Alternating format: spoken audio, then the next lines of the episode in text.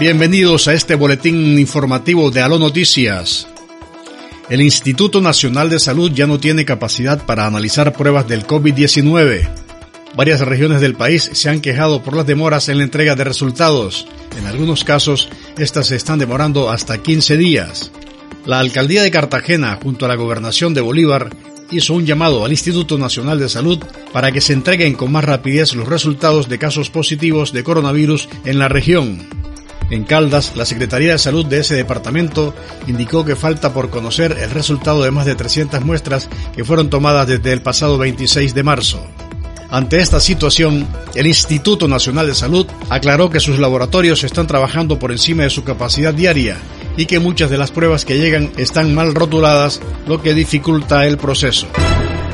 Por otra parte, el Ministerio de Salud declaró obligatorio el uso de tapabocas en el transporte público.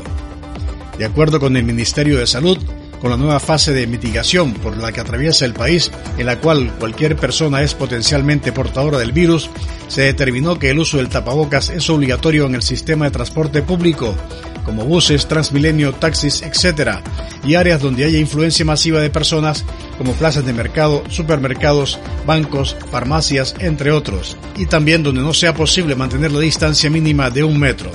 La orden preventiva también aplica para grupos de riesgos como personas adultas mayores de 70 años, personas con enfermedades cardiovasculares, enfermedades que comprometan su sistema inmunológico como el cáncer, el VIH, madres gestantes y enfermedades respiratorias crónicas.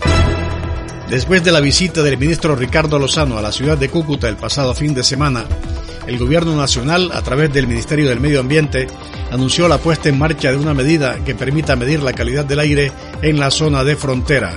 Estamos dando respuesta a las reclamaciones del alcalde y del gobernador y lo que buscamos desde ahora es empezar la implementación de este trabajo que nos ayudará a orientar los esfuerzos para garantizar un mejor ambiente en la ciudad y superar estas dificultades que se han presentado, señaló el ministerio.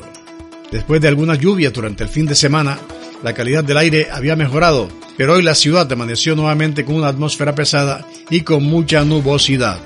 Y hasta aquí este boletín informativo de Aló Noticias.